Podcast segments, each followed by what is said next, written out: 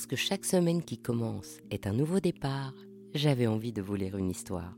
Alors je vous propose le bijou comme un bisou du dimanche soir. Il était une fois les tours d'oreilles et autres parures auriculaires. Le 19 septembre 1991, la plus ancienne momie naturelle est retrouvée dans le Val de Sénalé, en Italie, à 92 mètres de la frontière autrichienne.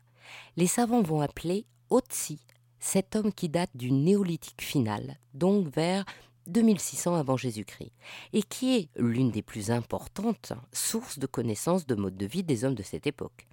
Et ce témoin de la proto-histoire porte déjà des marques du port de boucles d'oreilles, piercing et tatouage. On mesure donc combien nos envies de boucles d'oreilles et le placement d'objets bijoux sur le corps est intimement lié à notre humanité. La décoration de l'oreille par perçage ou serrage est d'un symbolisme fort, parce que l'oreille elle-même est toute une symbolique. Dans l'iconographie antique, en Égypte, mais aussi en Grèce ou chez les Romains, les oreilles sont le symbole de l'attention des dieux envers les fidèles.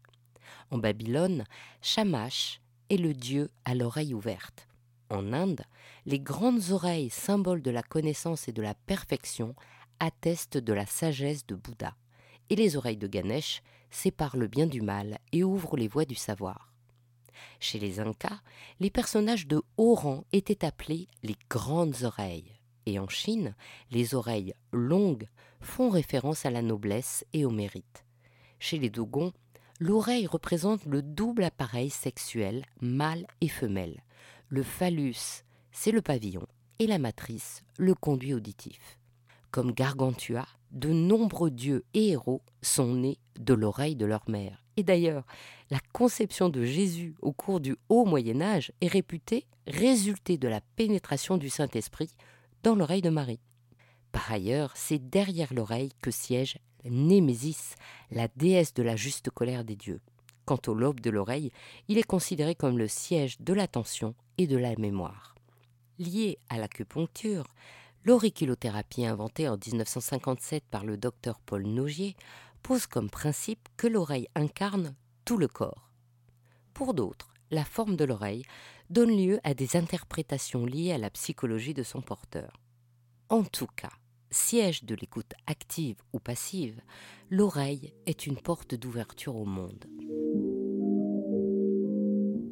Tout ceci nous amène à la réflexion suivante. Si l'oreille est symbole, la parure d'oreille est doublement symbolique. En effet, le port des bijoux ne nécessite usuellement pas atteinte au corps. Les bagues, les colliers, les bracelets s'enfilent et se posent sur le corps sans qu'il soit nécessaire pour cela de le trouer ou de le pénétrer.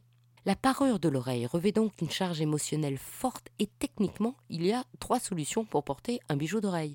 Percer l'oreille, ou ne pas percer l'oreille, ou encore porter un bijou dont une partie pose dans l'oreille percée et l'autre partie s'accroche sans percer l'oreille.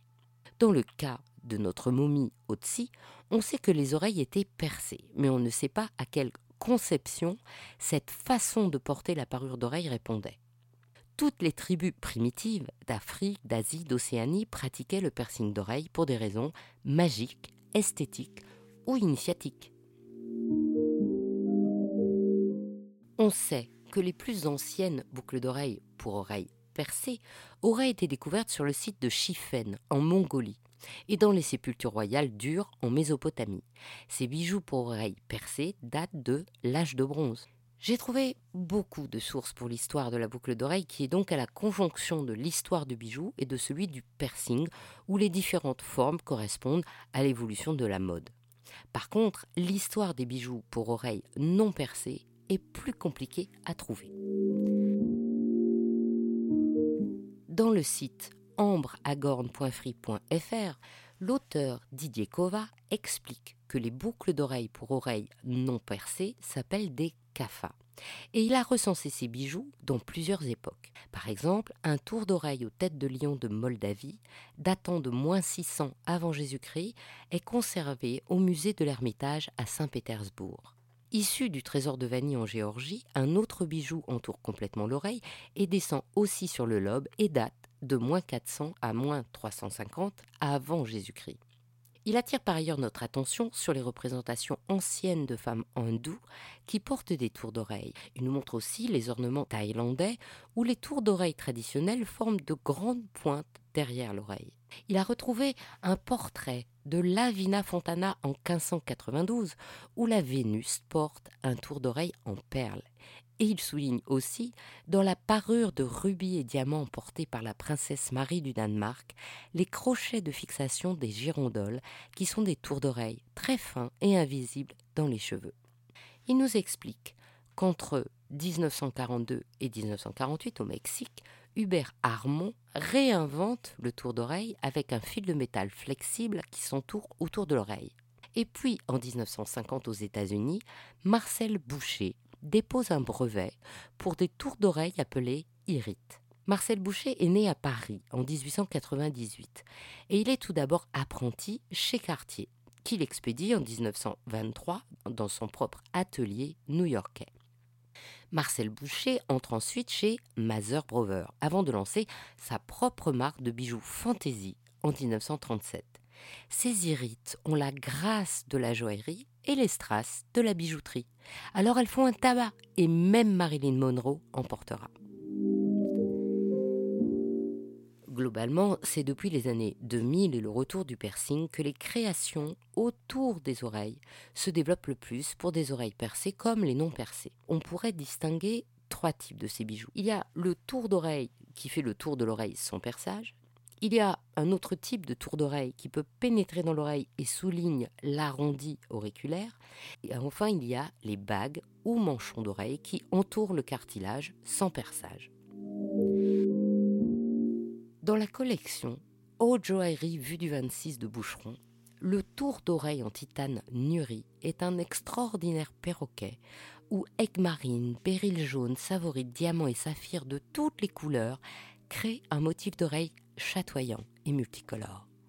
Chez Piaget, les tours d'oreilles s'appellent poétiquement Golden Oasis, Mediterranean Garden ou Sunnyside of Life. Ils sont en or blanc ou jaune et les pierres précieuses se situent de part et d'autre de l'oreille. Chez ces deux joailliers, le tour d'oreille se vend assorti d'une puce d'oreille pour un porté asymétrique aux deux oreilles. Chez Messica, il y a tous les modèles et tout en diamant bien sûr des manchons d'oreilles à accrocher comme on veut du lobe à l'hélix, ou bien par exemple Amazon, qui est une barrette à plusieurs crochets de diamants sur une oreille, assortie à une puce pour l'autre oreille. Et dans la collection Messica by Ketmos, le K est un lasso de diamants qui fait le tour complet de l'oreille. Dans la nouvelle collection de Tazaki, la pièce appelée Waterfall fait le tour derrière l'oreille avec une grosse boule d'or en haut et une autre en bas sous le lobe. Elle a une déclinaison où les rangs de perles partent du milieu de l'oreille et chutent jusqu'à la clavicule pour un porté très spectaculaire. Et dans les collections Nacreus et Surge, il y a des manchettes qui s'accrochent en haut des oreilles comme des capuchons précieux. Chez Caterina Murino, le tour d'oreille en saphir et de savorite représente le myrte, la plante sacrée d'Aphrodite, symbole du pays sarde. Chez DW Paris, la manchette d'oreille accroche sous le lobe un curieux animal mythique, réinterprété façon Pégase.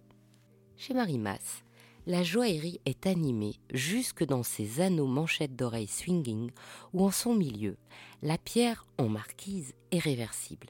La pièce Swiveling fait le tour derrière l'oreille et la pierre est placée juste sous la branche de vos lunettes et bien sûr elle est réversible autour d'un anneau serti de diamants. À l'autre extrémité, sous le lobe, une chaînette agite un diamant en certiclo. Le modèle Queen Wave s'accroche sur le devant du lobe, traverse le perçage pour réapparaître sur tout le contour de l'oreille avec un certi en diamant ou en couleur. Sous le design de Philippe Hérault, on trouve chez Ozar Treasure des tours d'oreille qui s'accrochent au lobe et décorent le haut de l'oreille d'une ou deux pierres ou alors l'entour d'une guirlande de pierres en petites boules.